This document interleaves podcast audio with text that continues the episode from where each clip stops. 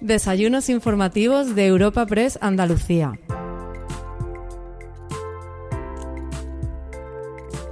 En esta nueva edición de los desayunos informativos de Europa Press Andalucía te ofrecemos un encuentro con el coordinador general del Partido Popular, Elías Bendodo. Nuestro protagonista de hoy ha sido presentado por el vicesecretario de Cultura y Sociedad Abierta del Partido Popular, Borja Semper. Tras dicha presentación y la intervención inicial del ponente de este desayuno informativo, Elías Bendodo charlará con el delegado de Europa Press en Andalucía, Francisco Morón. Esta cita ha sido inaugurada por Candelas Martín de Caviedes, directora de Desarrollo de Negocio y Relaciones Institucionales en Europa Press, a quien podemos escuchar a continuación.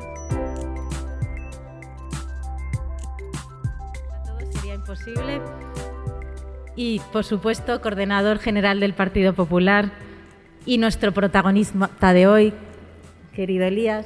Muchas gracias por estar hoy aquí con nosotros, por acompañarnos en este desayuno informativo que seguro será bien interesante. Bueno, sabes bien, Elías, que me hubiera encantado presentarte hoy, pero tenemos a alguien en la sala que tendrá los honores que es el vicesecretario de Cultura y Sociedad Abierta del Partido Popular, Borja Semper. Querido Borja, por favor, ocupa tú la tribuna.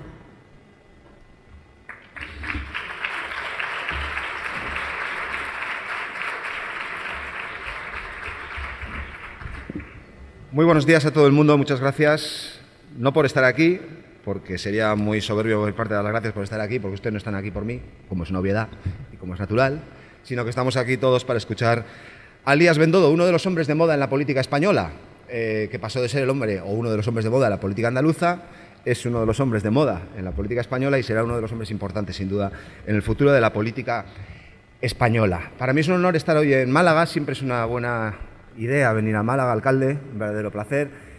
Yo, a diferencia de quien ha presentado el acto, no voy a enumerar a todas las autoridades que están en esta sala. Primero porque no me acuerdo de, todas las autoridades que tienen o que están en manos del Partido Popular en Andalucía, especialmente en Málaga. Somos muchos y muchas los que hoy, miembros del Partido Popular, tienen responsabilidades de gobierno en Andalucía y en Málaga, lo cual es bueno para el Partido Popular, sin duda. Es bueno para el presidente de la provincia, sin duda. Pero sobre todo es algo bueno, es algo necesario y es algo positivo para los ciudadanos de Málaga, de toda su provincia y de la ciudad de Málaga. Y como ustedes entenderán, pues esto es algo que nos enorgullece a quienes somos también sus compañeros, aunque vengamos de muy lejos, aunque hayamos hecho política muy lejos, tan lejos como en Irún, porque para mí sería una osadía, para un vasco de Irún, sería una osadía venir a Málaga a presentar a alguien como Elías Bendodo, a intentar decirles a ustedes algo que no sepan sobre Elías Bendodo. Hay una parte que ya conocen, hay una parte que ustedes conocen de su biografía, tanto personal como política. Es una biografía política que está siempre caracterizada por la capacidad, la capacidad de diálogo. Es un hombre conocido y reconocido por su inteligencia política. Es un hombre también conocido y reconocido por su capacidad de trabajo. Esto es algo que ustedes ya conocen, que los ciudadanos de Málaga saben y es algo que, por lo tanto, sobre, sobre lo que yo no voy a insistir. Pero hay una parte que sí creo que puedo ayudarles a ustedes a dibujar mejor al personaje, dibujar mejor al protagonista de hoy. Miren, yo venía, Elías, eh, entrábamos por este, este por este pasillo, este magnífico, ese magnífico hotel, y veía la foto que nos han puesto. Y digo, joder, estamos mejor que hace 20 años. Esto es, claro, que va a decir uno de sí mismo. Y cuando digo hace 20 años, no lo digo por decir. Miren, yo hice política desde muy joven en el País Vasco, eh, años en los que era verdaderamente complicado ser del Partido Popular en el País Vasco y por lo tanto ser cargo electo en el País Vasco. Resulta que a más de mil kilómetros de distancia, en la provincia de Málaga, había compañeros y compañeras que eran perfectamente conscientes de lo que estábamos pasando en el País Vasco, en definitiva de lo que estaba pasando España, del extraordinario reto que afrontaba la democracia española en la lucha contra la dictadura del terrorismo de ETA. Aquí en Málaga también sufristeis el zarpazo del terrorismo, es decir, toda la sociedad española lo ha sufrido. Pero es verdad que aquí había una sensibilidad, y voy a hablar de algo personal, que había una sensibilidad especial sobre lo que sucedía en el País Vasco. Éramos unos jóvenes de poco más de 20 años, entre los que estaba Elías Bendodo, estoy viendo aquí otros compañeros, y sobre todo en aquellos años, más allá de la política y más allá de las ideas nobles que defendíamos en política, había algo que conviene recordar como importante también en política, y es la nobleza. Es el afecto, y es la voluntad de trascender para compartir ideas que nos unen, ideas que en definitiva nos hacen mejores.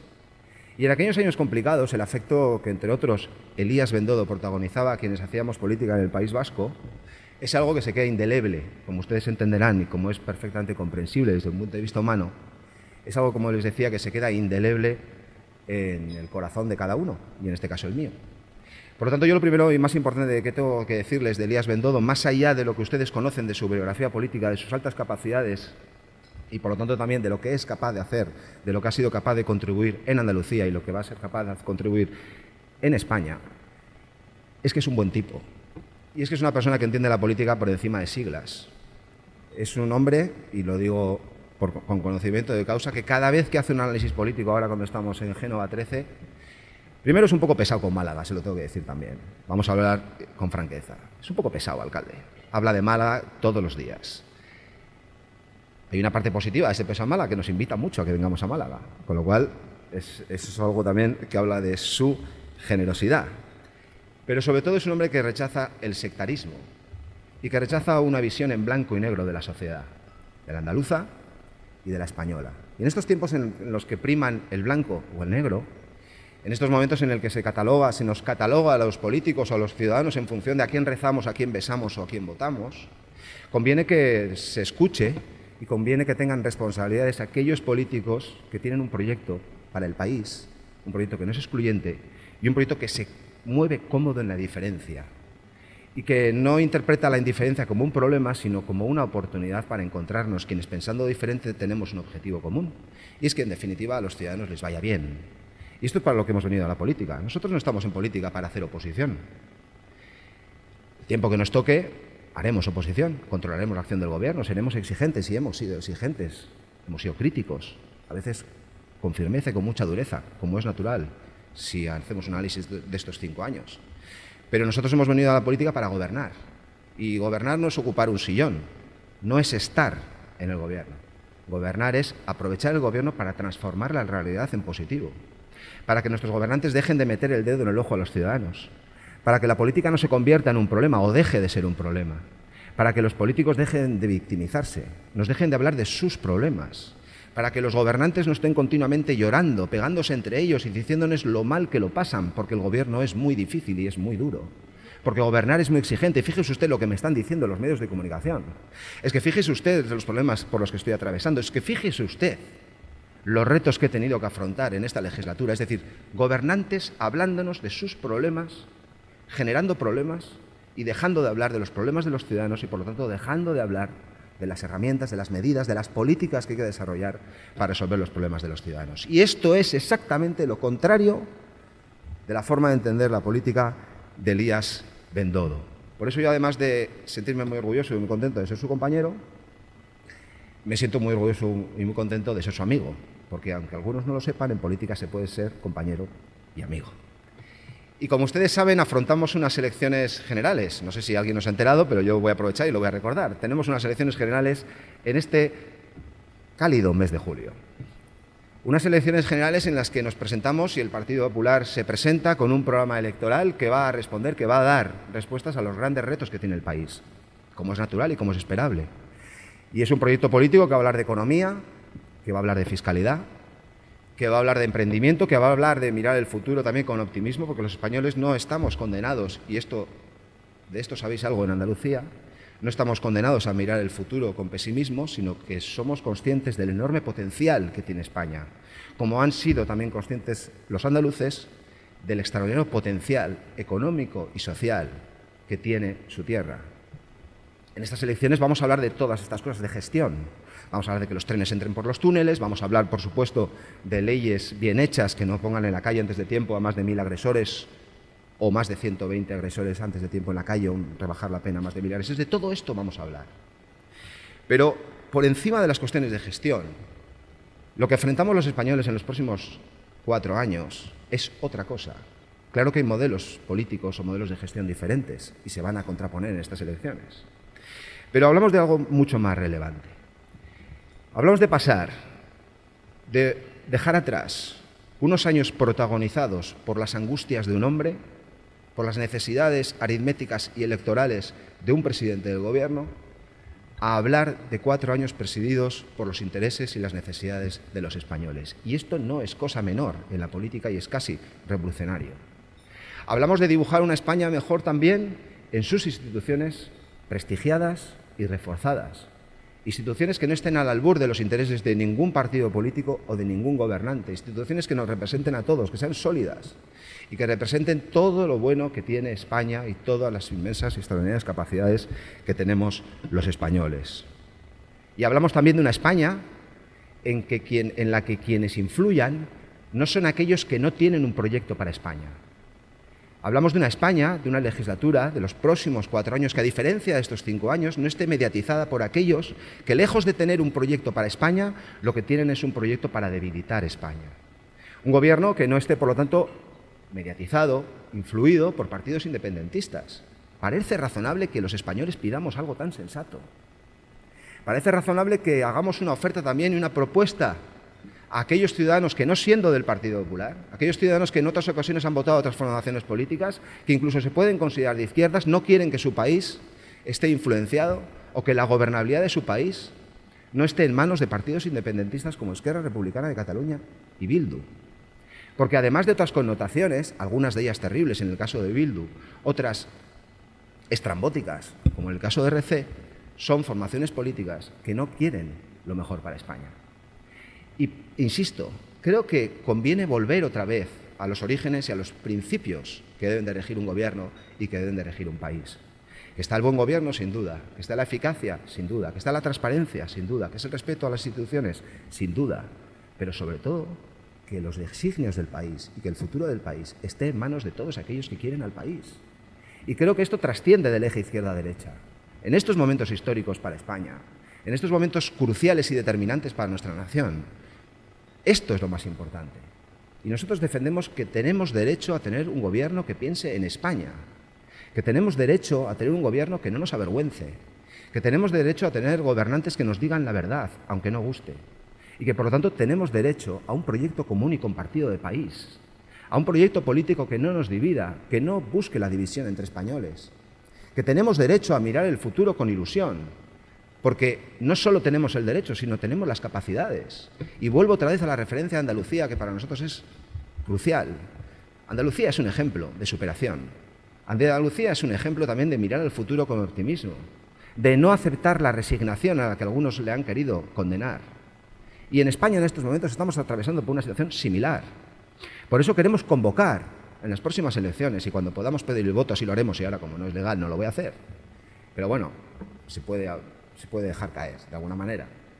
Queremos convocar a los españoles a un proyecto común y compartido de nación, a un proyecto común y compartido y a un proyecto, por lo tanto, de futuro. Y para eso, para lograrlo, necesitamos algo fundamental. ¿Necesitamos ganas? Claro que sí, las tenemos, se lo puedo asegurar. ¿Necesitamos talento? Lo tenemos, por supuesto que sí. Pero necesitamos una cosa que es mucho más importante que nuestras ganas y que nuestro talento, y es que la gente nos vote. Y es que la gente nos dé su respaldo. Y necesitamos, y somos plenamente conscientes de esto, que no solo con los que son del Partido Popular nos basta. Necesitamos a más españoles preocupados, pero que no quieren más preocupación para dar respuesta a los problemas. Necesitamos el apoyo de todos aquellos españoles que están incluso enfadados, pero creen que la respuesta a los problemas de España no son más enfados. Necesitamos el respaldo de todos aquellos españoles comprometidos con su país, se autodefinan de izquierdas, de derechas, altos, bajos, liberales, conservadores, da igual. Todos aquellos españoles que crean que España merece mucho más. Y para eso contamos con los mejores, contamos con Alberto Núñez Feijóo, contamos con líderes territoriales como Juan Moreno, contamos con líderes territoriales nacionales de todo tipo de liderazgo, ya es el que ejerce Elías Bendodo, y necesitamos buenas ideas que las tenemos. Y necesitamos líderes también locales. Aquí hay alcaldesas, alcaldes, miembros de la Diputación, presidente del Parlamento. Hemos demostrado que por encima de cualquier otra circunstancia ejercemos el poder con humildad, ejercemos el poder siendo conscientes de la inmensa responsabilidad que eso supone. Porque no hemos venido a la política para estar en el poder, sino para hacer desde el poder, pensando en todos y convocando a todos, a todos los ciudadanos que quieran que España le vaya mejor. Por eso, para mí, y termino ya, es un inmenso honor estar hoy aquí. Elías, invítame mucho más. Y antes de. a Málaga, quiero decir. Y, antes de terminar, quiero decirles una cosa que me parece muy relevante. Elías es un termómetro, aparte de otras muchas cosas. Déjame que lo diga así. Yo voy por Génova y cuando me cruzo con Elías, o nos vamos a comer, o tomar un café, le pregunto, Elías, ¿cómo estás? Y si Elías te dice, estoy tranquilo, va todo bien, todos nos relajamos y todos estamos tranquilos. Alguna vez, una concretamente, y no les voy a decir en qué momento, lo entenderán ustedes, le pregunté a Elías, Elías, ¿cómo estás?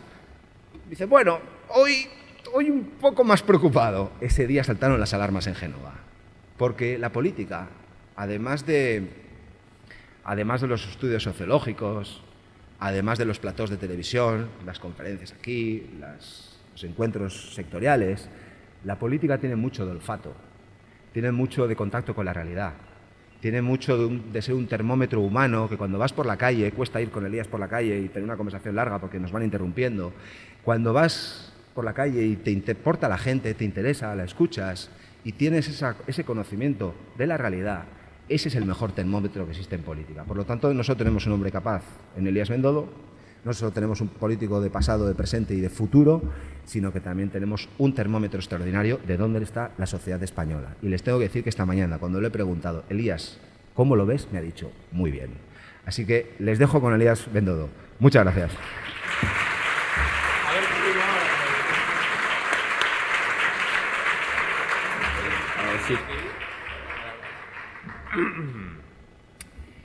Bueno, pues buenos días a todos. Muchísimas gracias por vuestra presencia en primer lugar. En primer lugar quiero agradecer a, Borja ¿no? que haya aceptado venir a Málaga. Yo creo que cuando le dije, Borja, tienes que venir a Málaga, el tío aceptó de inmediato venir a esta tierra, venir a mi tierra, siempre es un motivo de, de alegría. Es cierto que Borja y yo nos conocemos hace más de 20 años, ¿no? cuando empezamos juntos en, en Nuevas Generaciones, y tomando un café esta mañana comentábamos, ¿quién nos iba a decir que íbamos a estar participando hoy en eh, el equipo que puede realizar el cambio de gobierno en España? Y yo le decía, digo, Borja, a mí lo que me gusta es esto, ahora, ahora, el camino, como hicimos en Andalucía, el reto de conseguir llegar, no una vez ya en el sitio, sino llegar, el camino, que es lo más duro, lo más complicado, el asaltar el castillo, por decirlo de alguna manera, y eso es lo estamos viviendo ahora mismo. Por tanto, esta mañana decíamos que nos sentíamos como privilegiados ¿no? por poder participar con el presidente Feijóo en eh, un previsible cambio de gobierno en España. Hoy me acompaña no solo el vicesecretario nacional y portavoz del partido, sino el amigo. Borja es amigo y yo mmm, estoy agradecido de que hoy hayáis llenado este salón. Mi duda es que si no, no sé si es por mí o por él. Estoy convencido que es por él, sin ninguna duda. En Málaga tenemos una muy buena lista, lo llegamos a saber y también te podíamos haber incluido en la candidatura por, Málaga. Lo que pasa es que tenemos una magnífica número 2, María del Mar, un magnífico número 3, Mario, un 4, un 5, un candidato al Senado. Tenemos magníficas candidaturas en, la ciudad. Y como te decía, Borja, muchas gracias por estar aquí en mi ciudad, en mi tierra, en la que siempre digo que hoy vuelvo a Málaga. Y digo mal, porque yo nunca vuelvo a Málaga, porque al final uno vuelve cuando se va. Y estando en el gobierno andaluz no me fui de Málaga y estando en la dirección nacional del partido tampoco me he ido de Málaga. Por tanto, eso yo creo que es un síntoma claro de que esta ciudad es, permítame que lo diga así, el, el epicentro ahora mismo de proyección económica, turística y proyección internacional que tiene nuestro país, evidentemente respetando la capital a Madrid, pero Málaga está de moda. Y eso no es casualidad. Málaga está de moda porque hay un gobierno de hace más de 20 años del Partido Popular, que empezó Celia Villalobos, que continúa Paco de la Torre con tanto éxito, que ha hecho que esta ciudad sea un referente y que hoy, hoy pueda hablarle de tú a tú a ciudades como Madrid o Barcelona. Ahora me detendré en eso, pero en primer lugar eh, quiero saludar a amigos que han venido hoy aquí, eh, no solo de Málaga, sino de otras provincias. Está el presidente del Parlamento de Andalucía, Jesús Aguirre, que para mí, cuando esta mañana vi que venía, eh, siempre es un motivo de alegría. Mirad, yo he tenido distintas responsabilidades de gobierno eh, a nivel local, provincial, regional y ahora en el partido, pero no sé lo que me deparará el futuro a mí, a muchos de los que estamos aquí, ¿no? Pero nunca, nunca podré olvidar el aprendizaje, la experiencia, el compañerismo, el trabajar codo con codo con un equipo de personas en el momento más complicado que he vivido yo en mi época en política, que es la gestión de la pandemia, la gestión del COVID. Ahí todos éramos inexpertos, ninguno habíamos gestionado una pandemia y evidentemente con personas positivas. Permítame que les diga que siempre hay que rodearse de personas positivas que ven soluciones más que problemas. Em, yo miro a la vicepresidenta de los empresarios de Málaga y esto de rodearse de personas positivas es un consejo que me dio en su momento Javier González de Lara. Dice, oye, si quieren que las cosas vayan un poquito mejor, rodéate de gente positiva y te buscará soluciones y no te contará los problemas que ya sabes. Pues efectivamente, Jesús Aguirre fue una inspiración y sobre todo una dosis de optimismo diaria para salir de una crisis mundial que tuvimos también en Andalucía y que fue la gestión de la pandemia y ahí están los datos. No en vano, uno solo no es nadie y uno es él y su equipo. Y por tanto Jesús, que lideró esa pandemia, esa gestión sanitaria, a mí me tocaba la portavocía, tenía un equipo detrás y a mí no se me ocurría mejor forma de que los que gestionaron de forma exitosa esa pandemia en Andalucía, en la provincia de Málaga, en el caso de Málaga la responsable era la directora de Carlos Haya, que todos conocemos como Carlos Haya, el hospital de referencia de la ciudad, María del Mar Vázquez, pues no se me ocurría mejor forma de ir acompañado a esta candidatura de que María del Mar fuera mi número dos por la candidatura al Congreso y creo que también es un homenaje ¿no? a todos los sanitarios, al consejero Aguirre y a todo el equipo que luchó contra la pandemia en Andalucía. Quiero saludar también a la alcaldesa de Almería, que es una alegría que esté aquí, María del Mar Vázquez también, se llaman las dos igual, y por tanto también darte la enhorabuena por esa mayoría amplia y absoluta que conseguiste en tu ciudad. Tienes ahí como gran aliada a la presidenta del puerto de Almería, una persona joven pero con mucha experiencia que sabe de esto. Rosario, muchísimas gracias también por acompañarnos. La vicepresidenta del Parlamento, Ana Mestre, buena amiga, que siempre, siempre nos acompaña. Muchas gracias, Ana, por estar aquí también. Los demás compañeros soy ya de, la provincia de Málaga, de distintas responsabilidades. Eh, la presidenta provincial, Patricia, que tan buena labor está haciendo. El presidente de la Diputación, que es un gran presidente que ha sido elegido hace tres días ¿no? como presidente de la Diputación otra vez. A los delegados territoriales, al secretario general, a Jota. Quiero saludar especialmente a Patricia Rueda, número uno de Vox al Congreso de los Diputados por la provincia de Málaga. Muchas gracias por estar aquí. Es un ejemplo de cortesía que agradezco, Patricia. Muchísimas gracias. A todas las empresas que estáis hoy aquí, muchísimas gracias. No voy a nombraros porque se me va a olvidar alguna, pero os conozco y os reconozco a todos y os agradezco de verdad que estéis hoy aquí. Algunos empresarios venidos desde la capital, también desde Sevilla. Muchísimas gracias por acompañarnos hoy aquí. Empresas de referencia que no me atrevo a nombraros porque se me va a olvidar alguna, pero os ubico a todos perfectamente. Especialmente quiero agradecer a Europa Press. Europa Press ha pensado que era una buena idea que ellos contaran algunas cosas aquí y no se me ocurría un mejor presentador que mi amigo Borja. Darle, insisto, las gracias a Borja por esta generosa presentación y sobre todo a Paco Morón, a Candela, por este foro aquí en, en la ciudad de Málaga. Si me permitís, lo ha dicho Borja, eh, hablaros de lo que todos esperáis que hablemos, ¿no? Estamos exactamente a 20 días de unas elecciones generales. ¿Y por qué se han convocado estas elecciones generales? Vamos a partir de ahí, ¿no? El Partido Popular, según Tezanos, el Partido Popular iba a perder las elecciones municipales por tres puntos y pico. Por tanto, cuando Tezanos dijo que íbamos a perder por tres puntos y pico las municipales, dijimos, podemos ganarla por encima de tres puntos, cuatro puntos. Esas fueron las cuentas que hicimos y ganamos por 4,6 puntos las municipales y 760.000 votos de diferencia en toda España. El PSOE nos ganó por un millón y medio, la última municipal le hemos recuperado el millón y medio y 760.000 votos más. ¿no? El PP gobierna ahora en España en 30 de las 52 capitales de provincia, que es un dato realmente importante, y donde teníamos ya gobiernos hemos conseguido ampliar esas mayorías. Cuando Tezanos dijo eso, vimos Oye, hay una opción de ganar las municipales y las ganamos y bien. ¿Qué pasó? que automáticamente cuando mm, por la mañana del lunes, ¿no, Borja? Estamos prestos a celebrar el comité de dirección, como todos los lunes que preside nuestro presidente Alberto Muñoz Feijo. Ya uno, pues, bueno, pues ahora, ¿qué nos toca? Yo ya por la noche, ya después del éxito, bueno, junio nos tocará cerrar los ayuntamientos, pues el 17 de junio se constituyen las corporaciones locales, trabajaremos en, en cuántos ayuntamientos podemos tener, al final tenemos 3.200 ayuntamientos en España. En julio, pues lo dedicaremos a los gobiernos autonómicos y a previsibles pactos. En agosto, pues intentaremos descansar y en septiembre empezará la campaña electoral para que en octubre, noviembre tengamos las elecciones generales. Oye, este era el planteamiento. El planteamiento del PP, el planteamiento del PSOE también, estoy convencido. Pero ¿qué pasó? Y os digo, sin temor a equivocarme, que se produjo, ¿por qué se produjo esa precipitada rueda de prensa del presidente a las 11 de la mañana? Por varios motivos. En primer lugar, yo creo que este adelanto electoral no obedece a los intereses de los españoles. En primer lugar, yo creo que un demócrata, un presidente del gobierno, es el máximo responsable de la política nacional y, por tanto, el máximo responsable de que la democracia vaya cada vez más lejos. Es decir, cuanto más demócrata sea una sociedad, mejor gestión habrá hecho un gobierno.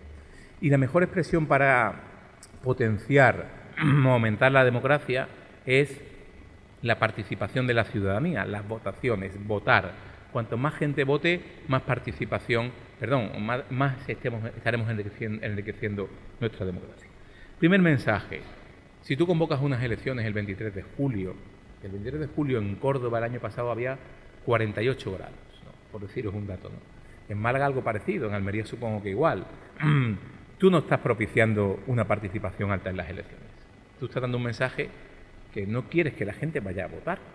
Oye, estás, la última herramienta del mal político es eh, debilitar la democracia y convocar unas elecciones en un momento donde la gente está en otras cosas. Está en descansar, está con los niños, no hay colegios, está en las vacaciones, es la segunda quincena de julio.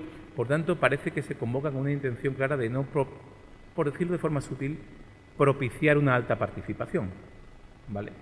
Eh, por tanto, primer mensaje negativo, creo yo, que da el presidente del gobierno a levantar las elecciones. Pero los motivos fueron otros. En primer lugar, las elecciones municipales y autonómicas fueron un éxito para el Partido Popular. ¿eh? Vamos a llegar a gobernar en 12 comunidades autónomas. En 12 comunidades autónomas. Eh, y en 30 capitales de provincia. Por tanto, el éxito era rotundo y había que quitarle el foco a ese éxito. Por tanto, el primer motivo del convoca Sánchez a las elecciones, oye, convoco elecciones y la noticia ya no es el PP ganó las elecciones, la noticia es que hay elecciones generales. En segundo lugar, se lo comían por los pies, y no miento. Es decir, después del fracaso electoral, las bases del Partido Socialista culpaban a Sánchez, porque es cierto que se han perdido muchos gobiernos autonómicos por culpa de Sánchez. Y eso lo saben los líderes autonómicos, que a lo mejor por tres, cuatro escaños no van a gobernar y no es culpa de ellos, es culpa de Sánchez, porque Sánchez, que es el niño en la comunión, el novio en la boda y el muerto en el entierro, quiso protagonizar la campaña de municipales autonómicas él personalmente, él personalmente, y lo que hizo fue nacionalizar la campaña de municipales. Y eso hizo que eh, tuviéramos la suerte nosotros de decir, oye, lo que Sánchez quiere hacer en Valencia es lo mismo que Chimo Puig está haciendo en Valencia. Por tanto, comparamos uno con otro y la gente entendió que había que hacer un cambio. Y en tercer lugar, ¿por qué adelantó las elecciones? porque bajo mi punto de vista no llegaba a diciembre. No llegaba a diciembre. El Partido Socialista se hubiera movido y hubiera buscado un candidato alternativo. Esa es la realidad y en ninguno de los tres casos pensó en el interés de los españoles. Esa es la verdad. Por tanto, nos pusimos la maquinaria a funcionar y el Partido Popular, evidentemente, ya estaba preparado con un equipo de campaña en elecciones municipales y autonómicas que me tocó dirigir y ahora, pues, eh, ese equipo de campaña sigue funcionando. Estarán de acuerdo conmigo que no estamos ante unas elecciones más, son unas elecciones, como ha dicho Borja, trascendentales para el futuro de nuestro país. Estamos ante uno de los procesos electorales más trascendentales de la historia reciente de España, porque nunca, nunca un presidente del gobierno, como decía antes, había antepuesto de forma tan categórica el poder al sentido de Estado. Primero su poder y después los intereses de España. Eso no lo he dicho yo, ¿eh? Eso lo ha dicho un exministro socialista de Justicia e Interior, lo fue con Felipe González. Nunca, nunca un presidente del gobierno había convertido la mentira en su única palabra. Claro, ahora ustedes estarán escuchando eso del sanchismo que ha dicho Sánchez y nosotros que estamos con derogar el sanchismo. Bueno, pues para que quede claro, ¿qué es el sanchismo? El sanchismo son muchas cosas, pero el sanchismo en esencia es no decir la verdad y creer que puedes explicar no decir la verdad. Eso es el sanchismo. El sanchismo es decir que no podría dormir tranquilo si tuviera que pasar con Pablo Iglesias y tardó 15 minutos. El sanchismo es decir que iba a tipificar como delito el referéndum ilegal y lo que hizo al final es pactar con los independentistas, eliminar el delito de sedición y el delito de malversación. El sanchismo es decir que vas a proteger a las víctimas de terrorismo y lo que has hecho al final es pactar con Bildu, con los herederos de ETA, leyes el conjunto de nuestro país, como la ley de memoria democrática o la ley de vivienda. El sanchismo es decir que este gobierno es el más feminista de la historia de la democracia y hacer una ley del solo sí es sí que ya ha revisado a la baja más de mil sentencias a violadores y agresores sexuales que han visto reducidas sus condenas y 120 violadores han salido de la cárcel. Eso es el sanchismo. En definitiva, desproteger el Estado y hacer todo lo contrario de lo que marca el sentido común. Nunca ante un presidente del gobierno había saltado las instituciones así, es decir, nunca en democracia hemos tenido un gobierno tan intervencionista que pretenda mezclar el poder ejecutivo con el poder legislativo. Por tanto, nunca un presidente del gobierno había saltado la fiscalía, ha puesto, habló de independencia en la fiscalía y puso a su ministra, intentó, intenta controlar la RTV, el CIS, que queréis que os cuente, correos. Como decía, nunca, nunca había hecho un presidente del gobierno tanto daño a nuestro país en tan poco tiempo. ¿Por qué? Porque cuando uno antepone eh, su interés personal, su cómo pasaré a la historia, ¿no? ¿Acordáis de aquello que decía? Me gustaría saber cómo pasaré a la historia. Cuando uno dice que le preocupa cómo pasar a la historia, es que va a pasar a la historia, evidentemente. Sánchez es el primero que rompe una regla capital. Él siempre, insisto, ha antepuesto su poder a su país, su poder a su influencia. Primero ha sido él, segundo ha sido él, tercero ha sido él, cuarto ha sido el PSOE y quinto, si quedaba algo, es España. Y no le ha importado el destrozo que ha hecho en la justicia. Estamos sufriendo. La justicia en España está hoy bloqueada. En las instituciones, en los órganos del Estado, en la imagen reputacional de nuestro país en el exterior, en el espíritu de la transición. Mirad, yo creo que España es un país fuerte, Bismarck decía que no hay país más fuerte que España, ¿sabéis esta frase? ¿no? Porque decía que llevamos décadas intentando autodestruirnos y no lo conseguimos, por tanto somos un país muy fuerte. España es tan fuerte, tan fuerte, que ha aguantado cinco años de sanchismo. Pero, si me permitís, España no es tan fuerte para aguantar nueve años de sanchismo, es decir, aguantar cuatro años más. Sobre todo con un presidente acorralado y a la desesperada. Como decía antes, ahora los actores son otros. ¿A quién ha rescatado Pedro Sánchez para esta campaña electoral? Ha rescatado fundamentalmente a dos actores, a Zapatero y a Chávez, con todos los respetos. Son sus dos grandes avales y apoyos ahora dentro del Partido Socialista. Yo, yo me preocuparía si mi aval en Andalucía fuera Chávez, ¿eh? Me preocuparía porque antes que nada debe pedir disculpas y explicaciones por el caso de los ERE. Y en segundo lugar, Zapatero. Claro, aquí sí tiene sentido. Yo creo que Zapatero es perfectamente el origen del sanchismo, porque como decía, sanchismo es no decir la verdad, es mentir. Claro, el primero que empezó a mentirnos a los españoles fue él. ¿Os acordáis de aquello de los brotes verdes, cuando estábamos en la ruina más grande y que había brotes verdes? Pues ahí está el origen del sanchismo, las primeras mentiras que los españoles castigamos en las urnas, ¿no? con una mayoría amplia. Por tanto, cada vez que aparece Zapatero, al PP no le va mal. ¿eh? Al PP no le va mal, le fue bien en aquel entonces y estoy convencido que le va a ir bien ahora.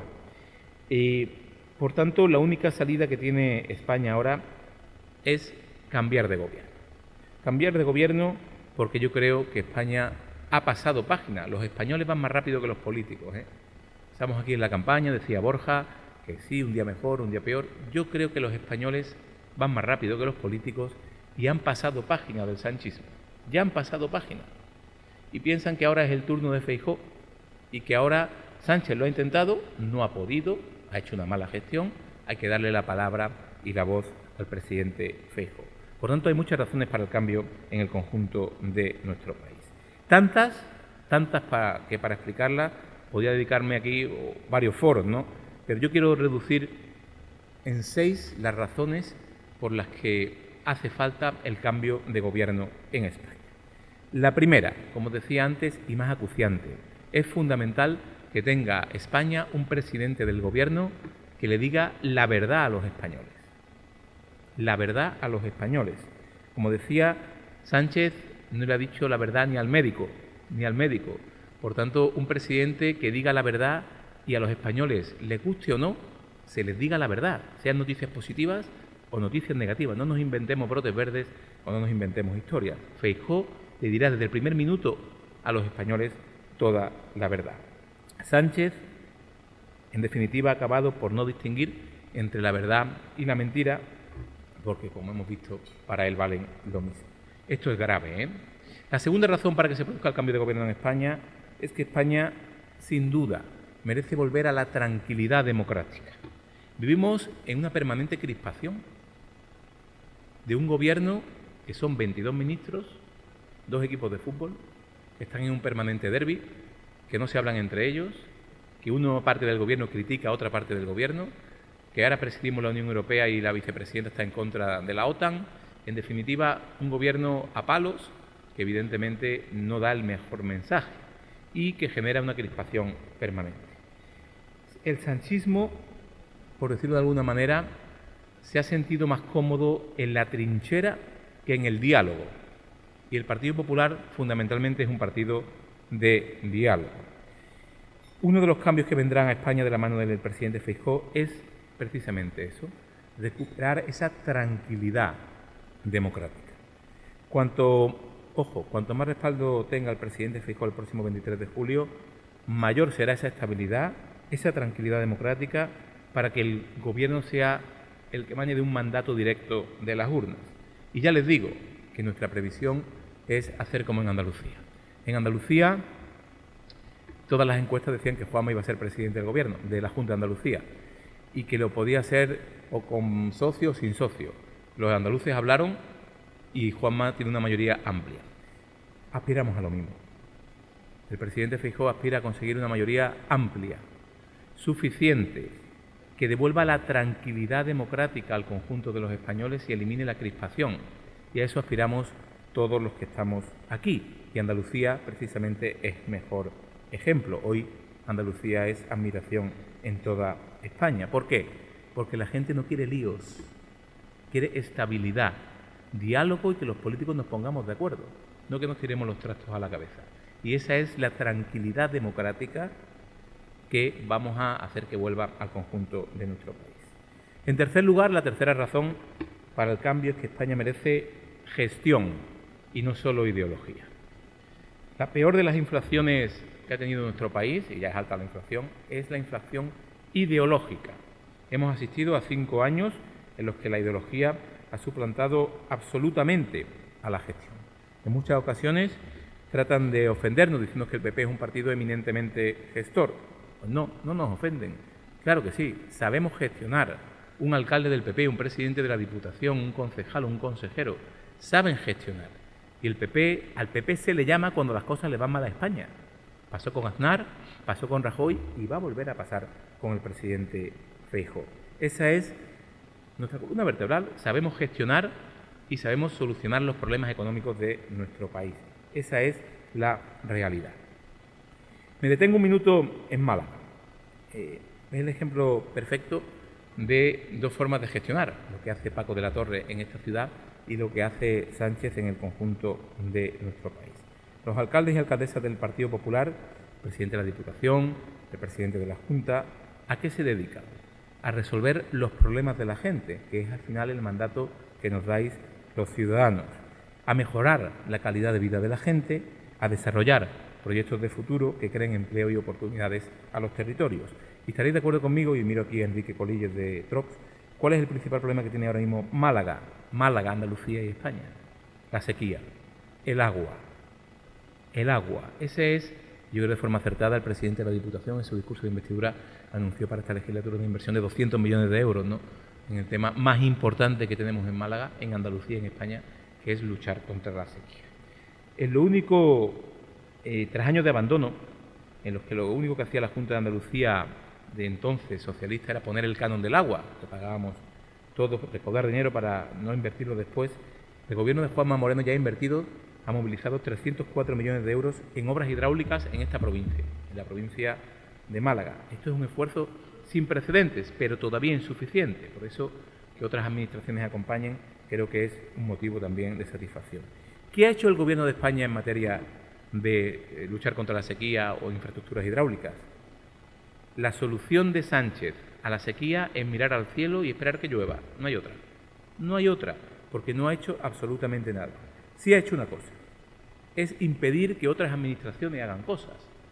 La Junta de Andalucía se ofreció a resolver, después de muchos años, el trasvase, el de Iznájar, que corresponde al gobierno de España, pero que la Junta ha dicho, oye, tú no lo haces, lo hago yo. Estoy dispuesto a pagarlo, la Junta de Andalucía, y llevamos años esperando que el gobierno de España autorice hacer esa obra.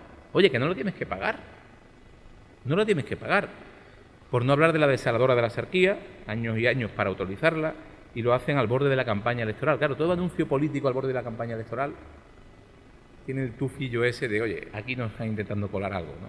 Ahora alguien se ha inventado que nos van a dar a nuestros niños 20.000 euros. ¿Y por qué no 30.000? ¿Qué criterio hay para elegir 20.000 euros? ¿Y por qué 20.000, no 30.000? ¿Y para quién? ¿Para los que le hacen falta o para el hijo de la familia que tiene mucho dinero? Yo creo que esto no se consulta con nadie, es, estas cosas pasan cuando se convocan las elecciones en el mes de julio, con esta ola de calor, al final las ideas salen o salen. Como decía, estaba hablando de agua y evidentemente va a ser la prioridad de, de la Diputación, lo es de la Junta y el Gobierno de España ayudará, aportará, acompañará para dar solución, insisto, al principal problema que tenemos en nuestro país, que es el tema de la sequía. Mirad, no solo esto, ¿no?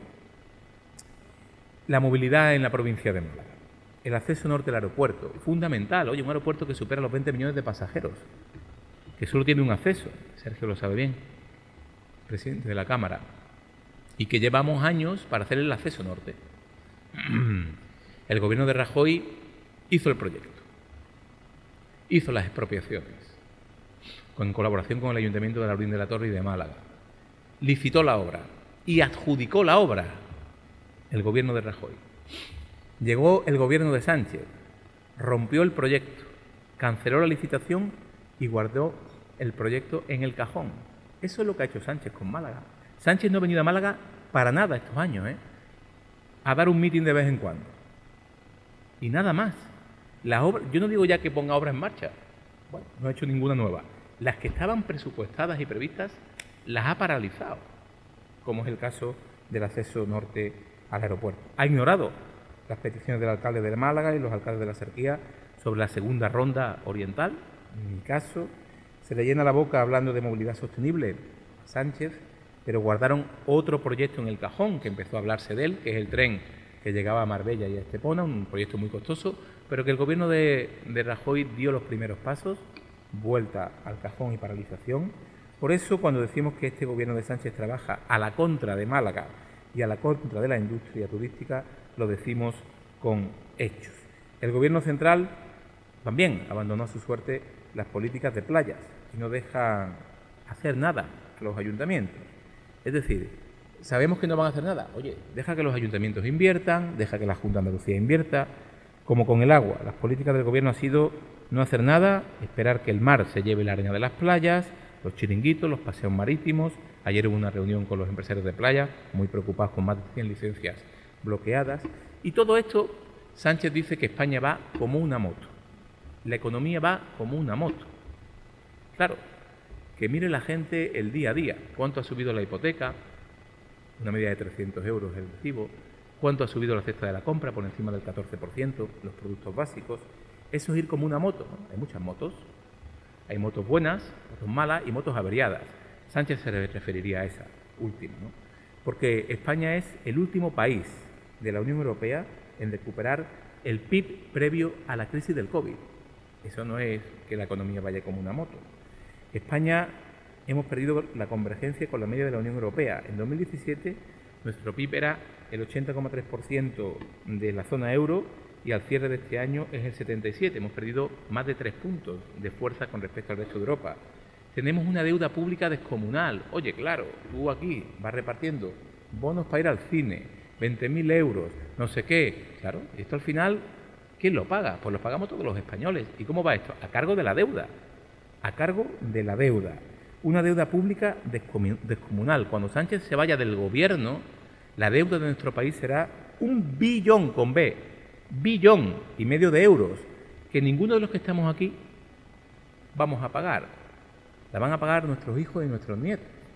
Por tanto, Sánchez está generando lo que nunca ha pasado en España con la generación de deuda, que es que la generación que viene después a la nuestra y la siguiente vivan peor que nosotros por la deuda que está generando. Es decir, una sociedad evoluciona y la calidad de vida tiene que ser cada vez mejor. En este caso, Sánchez, con la deuda que está generando de un billón y medio, va a hacer que las generaciones futuras lo pasen peor que nosotros. Esa es la realidad. 350.000 millones más es la deuda que nos ha traído Sánchez, nueva. 350.000 millones más. Fijaos, en nuestro país, este foro ahora ha empezado a las 10 y... Yo he empezado a hablar a las 10 y media, ¿no? Llevo media hora hablando y entre las preguntas y tal me quedará otra media hora, ¿no? Termino. Una hora. Pues en nuestro país, cada hora la deuda aumenta en 8 millones de euros. Es decir, esta horita que hemos estado aquí, todos los españoles debemos 8 millones de euros más, esta hora. Pero la siguiente otros 8, y otros 8, y otros 8. Esa es la deuda. 200 millones de euros al día nuevos de deuda es lo que genera el gobierno de Sánchez. Así, claro, si vas repartiendo y no lo tienes que pagar tú, esa es la realidad. Por tanto, yo creo que Sánchez conjuga mal la economía con el motociclismo. la economía española evidentemente no va como una moto. Yo creo que Sánchez nos intenta vender la moto, que es una cosa distinta. Os dije seis razones, voy por la cuarta. La cuarta para el cambio en España es que España merece volver a los pactos de Estado, al entendimiento, salir de la trinchera, entendernos, acordar. Oye, yo le hago una pregunta al presidente Sánchez. La pregunta, ¿cuál es? La pregunta es, ¿usted qué prefiere, al PP o a Bildu? Otra pregunta, ¿usted qué prefiere, al PP o, a los independentistas de Cataluña? El PP ha respondido a esa pregunta. ¿eh? En Barcelona, el Partido Popular le ha dado la alcaldía al PSOE sin pedir nada a cambio para que no gobiernen los independentistas. Hemos elegido al PSC. En Vitoria le hemos dado la alcaldía al Partido Socialista para que no gobiernen los herederos de ETA. Hemos elegido al PSE. Por tanto, la pregunta se la hacemos nosotros a Sánchez ahora. ¿Usted qué prefiere, al PP o a los herederos de ETA? ¿Al PP o, a los independentistas de Cataluña? Nosotros sí hemos respondido a esa pregunta porque somos un partido de Estado, un partido de Estado.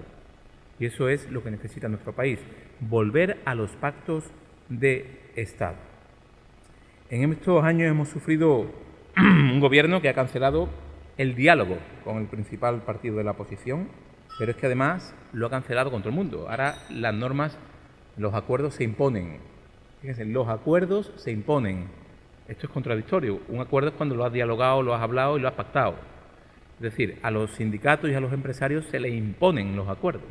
Eso no ha pasado anteriormente. Esto es cuando aplicas la ideología por encima de cualquier otro caso.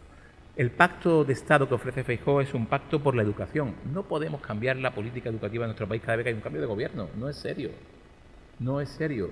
España necesita también un pacto por la sanidad pública, sin ninguna duda, un pacto por la despolitización de las instituciones y especialmente la despolitización de la justicia. En este momento solo estos pactos pueden venir del liderazgo del presidente Feijóo. Quinta razón, España merece recuperar su imagen internacional. Este gobierno de mentira y de bandazos no es creíble ni aquí ni fuera de España. Este gobierno ha tenido la capacidad que no tiene ningún gobierno, que es pelearse en la misma legislatura con Marruecos y con Argelia. Eso no ha pasado nunca. Con los dos a la vez, ¿eh? cuando son aliados energéticos estratégicos. ¿A quién se le ocurrió esto? Eso lo ha hecho este gobierno. La política internacional y la política exterior es tan amplia que puedes hacer muchísimas cosas. Pero hay una cosa que no puedes hacer, que es dar bandazos. Hoy estás aquí y mañana estás aquí. No, pierdes toda la credibilidad. Y eso es lo que le ha pasado a España con Marruecos. en último lugar, en sexto lugar, yo creo que la más importante de las seis, y ya voy concluyendo, es que la razón más importante del cambio en España es que España merece un presidente de verdad. Un presidente que diga la verdad. Sánchez no ha sido, no ha sido un presidente de verdad, ha sido, como decía, el presidente de la mentira, de la traición a sí mismo y a los españoles. Feijó, créame, será un presidente de verdad. Un presidente con experiencia de gestión, que sabe lo que es gobernar para todos. Un presidente que tiene sentido común, sentido de Estado, sabe dialogar, sabe propiciar acuerdos, que está convencido el presidente Fijó del blindaje de la sanidad, de la educación, de los servicios sociales, que tiende la mano a la iniciativa privada para que pueda invertir en nuestro país, eliminando trabas, eliminando, eh, creando empleo, creando riqueza, como en cualquier sociedad avanzada. Acabo, como empecé, insistiendo en que estamos ante unas elecciones trascendentales, las más trascendentales de nuestra democracia. Aquí Sánchez ha intentado que los españoles elijamos entre vacaciones o urnas el próximo 23 de julio. No, no, esa no es la cuestión. No hay que elegir entre vacaciones o urnas. Hay que elegir entre Sánchez o España. Sánchez o España. Eso es lo que votamos el próximo 23 de julio. Y termino diciendo que volvemos a ese camino de la verdad, de la tranquilidad institucional, de la gestión, de los pactos, del sentido común, del sentido de Estado, que son los pilares de nuestra democracia, o Sánchez seguirá gobernando. Mirad, hay dos opciones. Un gobierno del presidente Feijó, amplio, con manos libres para gobernar y tomar decisiones, o repetir el Frankenstein. Oye, esto de Frankenstein no lo pusimos nosotros, lo puso Rubalcaba, ¿eh? que es, Sánchez solo puede ofrecernos lo mismo que tiene a un precio más caro.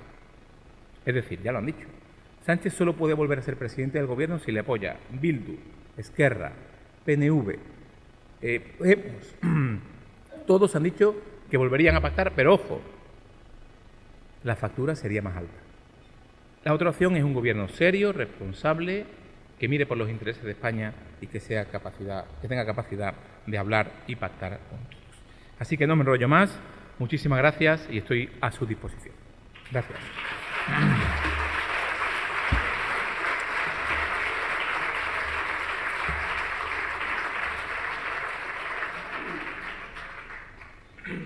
Muchas gracias, señor Bendodo. Bueno, eh, no hemos comido casi todo el tiempo, pero le robaremos tiempo al reloj para seguir aumentando esa deuda, ¿no? Que ha dicho que cada hora debemos más dinero. Bueno, vamos a ir por ahí. Eh, nos enfrentamos a unas nuevas elecciones, eh, en este caso generales. el señor Feijóo ya le confió la campaña de las municipales, repite el diseño de esa campaña para estas nacionales. Estamos viendo un inicio de campaña, de pre-campaña, todavía no hemos llegado a lo que es la campaña como tal, a los 15 días, en el que se habla de la mentira, de lo que significa cambiar de opinión o mentir, eh, la llamada al voto útil, los pactos en cada una de las comunidades autónomas. ¿Con qué cree usted que se está quedando el ciudadano de esta pre-campaña tan eterna, esta pre-campaña que llevamos ya un año de pre-campaña? Yo creo que la campaña, eh, hacer una campaña electoral en pleno mes de julio es algo insufrible para los ciudadanos, ¿no? Es lo que último que quieren, ¿no? Pero es lo que nos ha obligado Sánchez. Por tanto, siguiendo nuestras normas democráticas, tenemos la, obligación de, de hacer la campaña electoral y presentar nuestras propuestas que ya conoce la gente. La gente ya nos conoce a todos los partidos de lo que somos capaces de hacer y lo que somos capaces de no hacer. Como decía, yo creo que los españoles van mucho más rápido que los políticos. Y los españoles ya han pasado página del sanchismo. se trata solo de confirmarlo el próximo 23 de julio, ¿no? Por tanto, la campaña electoral va a ser una campaña propositiva. Feijóo se va a dedicar a contar lo que yo he avanzado aquí, él con mucha más profundidad, lo que quiere hacer cuando llegue al gobierno de España. Y por tanto es recuperar a la sociedad española para liderar la recuperación de nuestro país. En definitiva. Mm. Dos cuestiones que es abordarla desde la experiencia andaluza. Usted ya en la última campaña electoral en Andalucía, la que dio la mayoría, la amplia mayoría absoluta al Partido Popular en Andalucía, se, se fue por el voto útil. Se le, se le dijo al andaluz que Juanma Moreno en solitario o un problema para la comunidad andaluza. Es el, estamos viendo un cambio de, de, estrategia en el Partido Popular y esa llamada constantemente al voto útil. ¿Va por ahí? Mm, bueno, la campaña que estamos abordando nosotros es una campaña propositiva. ¿eh? Vamos a denunciar todas las barbaridades de Sánchez, todas, desde el uso del Falcon como si fuera un taxi, ¿eh? a la política económica errática, ¿no? Todo lo vamos a denunciar, porque la gente tiene que saber lo que se ha hecho. Pero al mismo tiempo, eso me dedico yo, a contar lo que ha hecho Sánchez, y Cuca y Borja, el presidente se va a dedicar a contar su modelo de país. Lo que vamos a hacer, que yo he resumido en esos seis puntos, ¿no? La campaña va a ser, insisto, una campaña donde no queremos darle la brasa a la gente, por eso eso de una campaña verano azul, por decirlo de alguna manera, donde pretendemos que la gente entienda que el cambio es urgente y necesario. Ese es el motivo. En Andalucía usted fue el primero que ya dialogó, abrió el proceso de diálogo con Vox, la primera legislatura, con apoyo externo, pactó tres presupuestos durante esa legislatura con Vox. No sé si esa experiencia también le hace vivir de otra forma e incluso la influencia suya en el pacto que ha habido en Cataluña. También usted tuvo otra, otra vertiente en Cataluña, otra, otra necesidad que llegara a un tipo de acuerdo diferente en Cataluña, desbloquear un gobierno en Cataluña. ¿Qué precisión está viendo de cómo se están entendiendo los pactos en determinadas comunidades autónomas? Quizá esos bandazos, esa autonomía que se le está dando alguna comunidad autónoma hasta cierto punto, porque llega un momento que Extremadura la situación se bloquea y Génova interviene para que se desbloquee de una manera u otra. Bueno, tenemos en Murcia otro escenario, tenemos en Valencia otro escenario de un pacto récord, un pacto que se hizo en horas. No sé qué política de pacto vamos a ver o qué realmente se está esperando o se espera de, del Partido Popular. El Partido Popular es un partido de Estado y como partido de Estado que es, tiene que tener la capacidad de hablar con todos y pactar con casi todos. Y digo bien casi todos. Los únicos con los que nos vamos a pactar son los que superan los límites de la Constitución los que quieren romper España o lo que daño, tanto daño le han hecho a, a España con el terrorismo. Os pongo un ejemplo, ¿no? y miro a los empresarios que estáis aquí. Imaginaos que vuestro consejo de administración hacéis un fichaje nuevo, los consejos de administración. Y después de haber hecho varias entrevistas y tal, se incorpora a vuestro consejo de administración una persona. Entonces, tenéis la primera entrevista, el presidente de vuestra empresa con ese nuevo consejero que habéis incorporado. Y le dices, oye, cuéntame, tú que te acabas de incorporar, ¿qué objetivo tienes para la empresa que acabas de llegar? Dice, yo, destruir la empresa. ¿Cómo? Sí, sí, destruir la empresa. Yo he venido aquí a destruir la empresa. Esto es precisamente lo que está pasando en nuestro país. Sánchez ha metido en el Consejo de Administración del Gobierno de nuestro país a los que quieren romper España, que es Bildu y Esquerra y más. Oye, aquí si hay alguien que dice la verdad, es Bildu y Esquerra, que no se ocultan. Que han dicho, yo vengo a por el referéndum, yo si Sánchez quiere mi apoyo será más caro. Ese es el consejero que ha metido Pedro Sánchez en el Consejo de Administración, a Rufián y a Otegui, que vienen a romper la empresa. ¿Me entendéis? No? Eso la gente lo entiende así y no puede ser. Tú me decías, ¿qué ha hecho el Partido Popular? Yo acuñé un término que eran matemáticas de Estado. ¿Qué son matemáticas de Estado? Pues facilitar la gobernabilidad en todos los territorios. Me explico. El PP ha pactado con todos, con casi todos.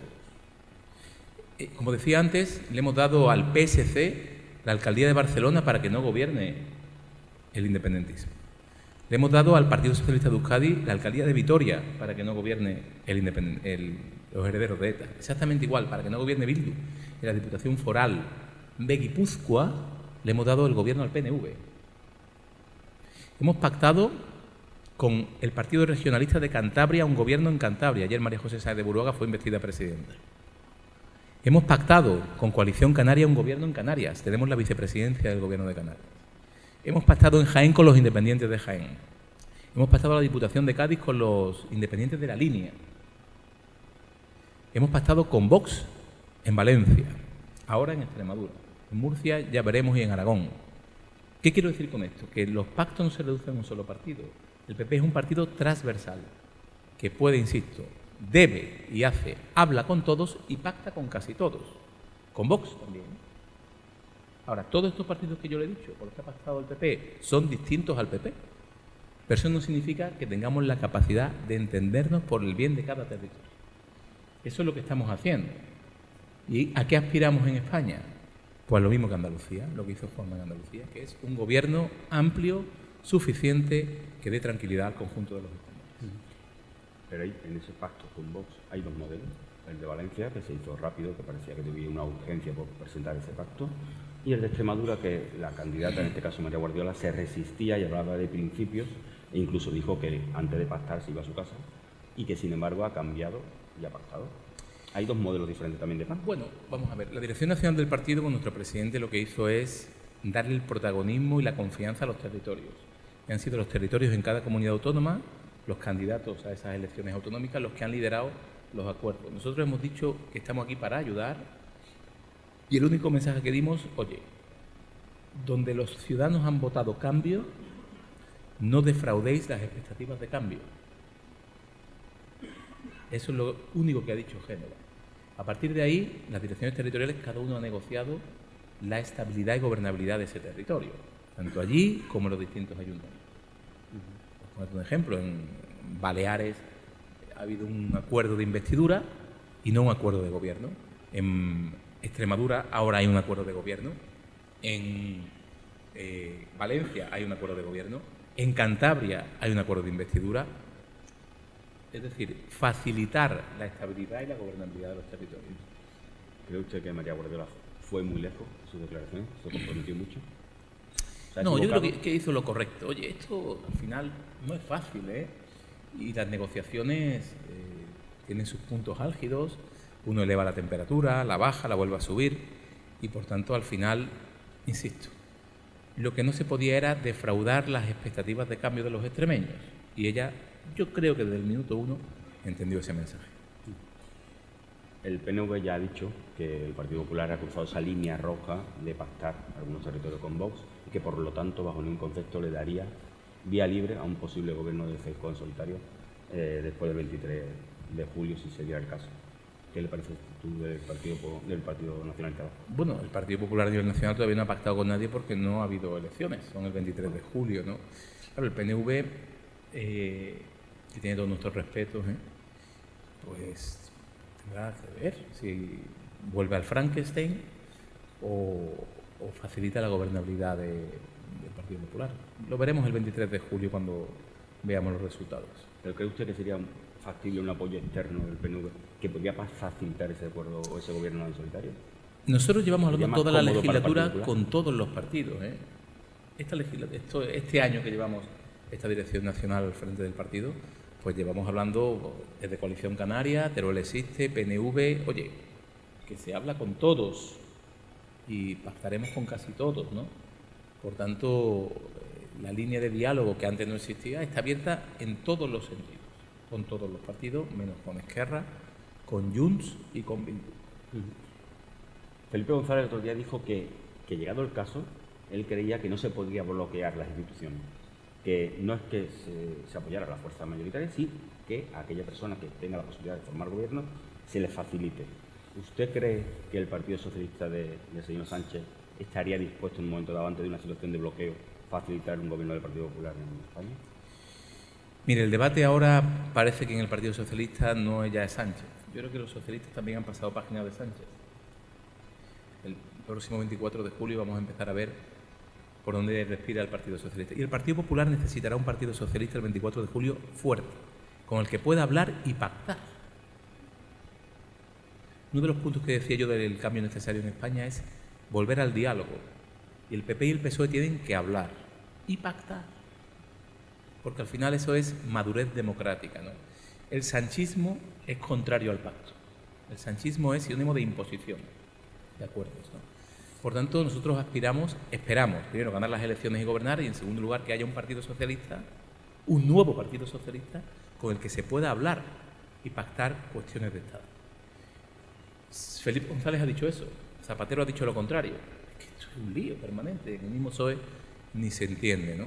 Por tanto, tiene sentido que gobierne la lista más votada y que se propicie una investidura sin bloqueos de las minorías. ¿Dónde está la línea, el número de, de diputados que usted considera que puede permitir al Partido Popular, en caso de gane las elecciones, formar gobierno solitario? O con apoyo externo, sin tener que ir a un gobierno Yo, yo no me atreveré a dar un número de escaños, ¿no? Porque nosotros aspiramos hasta el último día de campaña a sacar el mejor resultado posible, como todos los partidos que se presentan a las elecciones, ¿no? Para sacar el mejor resultado posible. Pero nosotros aspiramos a una mayoría amplia, suficiente para, insisto, tener un gobierno estable que dé tranquilidad a los españoles. No me atrevo a darle una cifra, pero vamos a aspirar a lo máximo. Debates. Se ha hablado también de la, de la oportunidad o no, de la actitud del Partido Popular de Núñez Feijóo en el sentido de aceptar o no los debates. Va a haber un debate, un cara a cara. Luego hay propuestas para determinados debates en el que participen el resto de fuerzas políticas, que Televisión Española, las entidades públicas lo están proponiendo. Eh, el Partido Popular en Andalucía vivió una experiencia en el año 2012 en el que Javier Arena, cuando parecía que iba a ganar bastante bien las elecciones, no acudió al debate. Ese efecto de silla vacía en un Pero debate. eso no va a pasar. ¿Usted qué cree? Que No, que Feijóo ha confirmado que va a asistir al cara a cara el próximo 10 de julio en A3 Media. Eh, vamos a ver, lo que estamos. Eh, Hay más yo lo que le digo a nosotros es que no vamos a caer en las trampas del sanchismo. Me explico. Un debate a cuatro no sería una proyección de la realidad que pudiera surgir de las urnas el 23 de julio y me explico. Mire, el Partido Popular, insisto, ya le he dicho que va a intentar gobernar en solitario, con una mayoría amplia. ¿vale? Eso ha quedado claro. Al Partido Socialista, por muchas encuestas que miren ustedes, no le da con sumar. PSOE y sumar no suman. Por tanto, a esa ecuación hay que repetirle el Frankenstein, que es Bildu, Esquerra y el PNV. Por eso nosotros decimos que debates a cuatro no, debates a siete, donde tú digas que tu bloque es este y tú dices que mi bloque es este, aunque yo aspire a gobernar en solitario. Por tanto, un debate a siete, Feijóo va, sin duda. PP, Vox, PSOE, Esquerra, Bildu y Sumar. ¿No? Esos son el arco parlamentario que se está viendo, ¿no? A ese sí. Lo otro es defraudar a los españoles y mentirles. Que PSOE y Sumar solos no suman, no sumarán. Les hará falta los herederos de ETA y los que quieren romper España desde Cataluña. Esa es la verdad. Por tanto, que participen en el debate y allí estaremos nosotros también. O sea, usted descarta un debate, asistir a un debate si es a cuatro y solamente apuesta por un debate Así a es, siete. porque es lo que evidentemente eh, se verá en las urnas el próximo 23 de julio. Pese a que ese debate a cuatro se produzca y haya un efecto de silla vacía. Bueno, vamos a ver si se producen, ¿no? Pero evidentemente lo que hemos dicho que, mire, esto de utilizar los medios de comunicación públicos para el interés del partido del gobierno, lo hemos vivido en Andalucía muchos años con Canal Sur, eh, y ahora lo están haciendo con Televisión Española, ¿eh? Yo creo que es un flaco favor a los profesionales de Televisión Española, lo que hace el gobierno de Sánchez con este intervencionismo y utilizar la cadena pública para sus intereses electorales. Dos cuestiones que sería, uno, la reforma laboral. El señor Feijóo ha dicho que la modificará, pero que no la derogará. Eso contradice con la política o con la actitud que ha mantenido el Partido Popular hasta el momento respecto a la reforma laboral. ¿Cómo, cómo se explica eso? Lo decía en uno de los puntos, ¿no? Volveremos a los pactos de Estado, volveremos a hablar. El presidente Feijóo ha dicho que de las diez primeras cosas que hará cuando llegue al gobierno será convocar a empresarios y sindicatos. Y con ellos se trabajará la mejora de la reforma laboral. Pero será con ellos, ¿eh? No será se- ninguna no se- no se va a vicepresidenta la que diga... no se va a derogar. Yo creo que al final tenemos que darle protagonismo a los que siempre han tenido el protagonismo, que son los empresarios y sindicatos. potenciar el diálogo social, creer en el diálogo social y mejorar lo que se pueda mejorar. Ellos van a tener la voz cantante también aquí, junto al gobierno. y, la fiscalidad. Es importante el, impuesto que se le ha puesto a la banca, a las energéticas. También ha hablado el señor Núñez Feijóo de que lo modificará o le pondrá esos matices por dónde pueden ir, por dónde va a ir eh, ese impuesto y que realmente le reclama el sector o los sectores al próximo gobierno.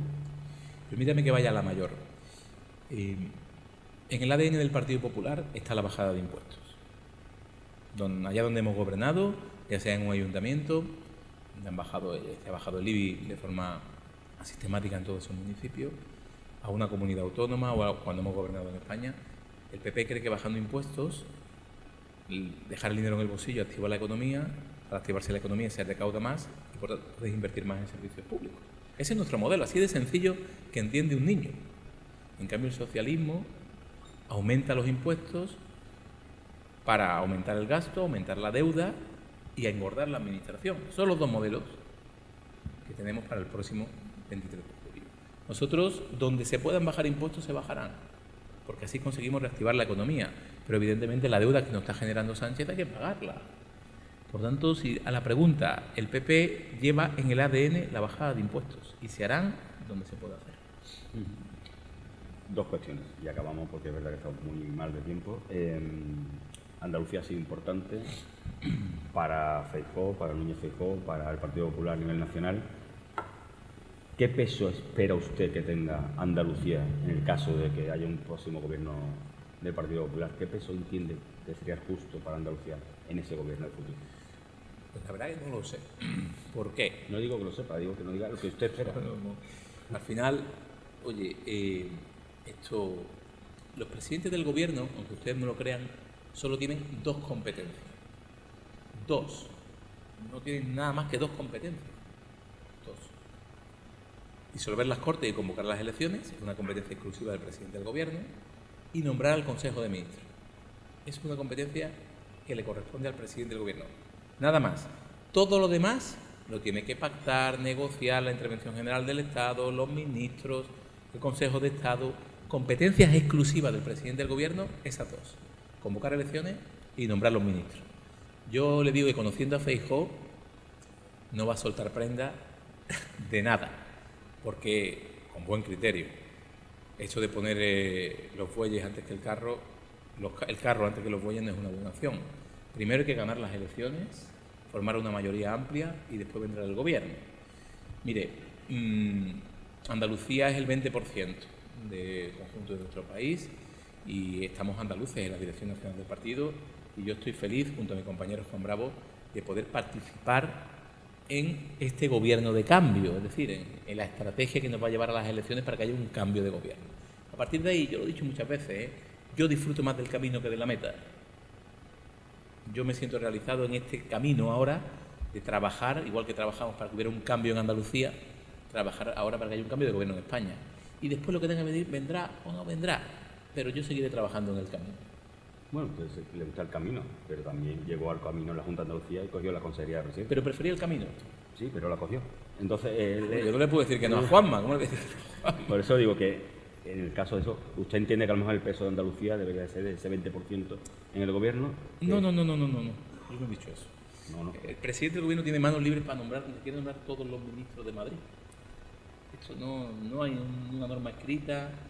No, no, él hará el mejor gobierno para España, con los mejores perfiles para España, sean de donde sean, pueden ser andaluces, cántabros o gallegos.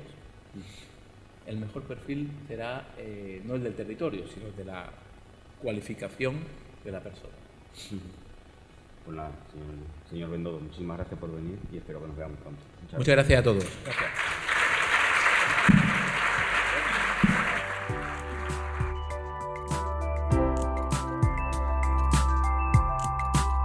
Despedimos esta entrega de los desayunos informativos de Europa Press Andalucía invitando a todos nuestros oyentes a descubrir el resto de episodios de este programa, así como los distintos podcasts de nuestra red a través de europapress.es barra podcast. Recuerda que puedes encontrar todos ellos en las principales plataformas de podcasting.